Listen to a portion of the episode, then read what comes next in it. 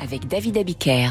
Il est bientôt 8h et nous retrouvons Franck Ferrand pour le point du jour. Bonjour Franck. Bonjour David, bonjour à tous. Nous sommes le 24 novembre. De quoi nous parlez-vous ce matin? Le 24 novembre 1859, si vous voulez bien, jour de la sortie en librairie d'un ouvrage qui a révolutionné notre compréhension de la vie sur Terre.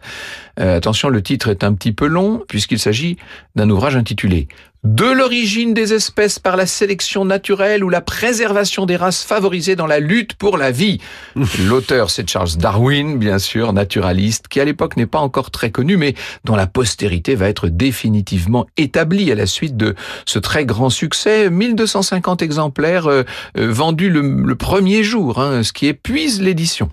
Né en 1809, Darwin a commencé sa carrière à 22 ans sur le Beagle pour une expédition océanographique de 5 ans autour du monde, au cours de laquelle il a eu l'occasion d'observer de nombreuses espèces animales et après 30 années d'études, il publie donc ses travaux révolutionnaires dans ce livre qui va donner naissance, bien sûr, à la théorie de l'évolution. Et à l'adjectif darwinien. Exactement. Et ça n'a pas plu à tout le monde, Franck. Ah bah non, hein, dès l'année suivante, il y a ce débat violent qui va animer la session annuelle de l'Association britannique pour l'avancement des sciences.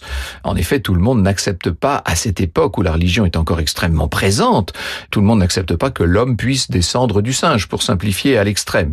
Dès 1870, l'ensemble de la communauté scientifique va néanmoins se rallier aux vues de Darwin, euh, qui mourra lui en 1882 dans le Kent, à Down, où il est enterré, bien sûr, parmi les plus grands personnages britanniques dans l'abbaye de Westminster, pas très loin d'Isaac Newton.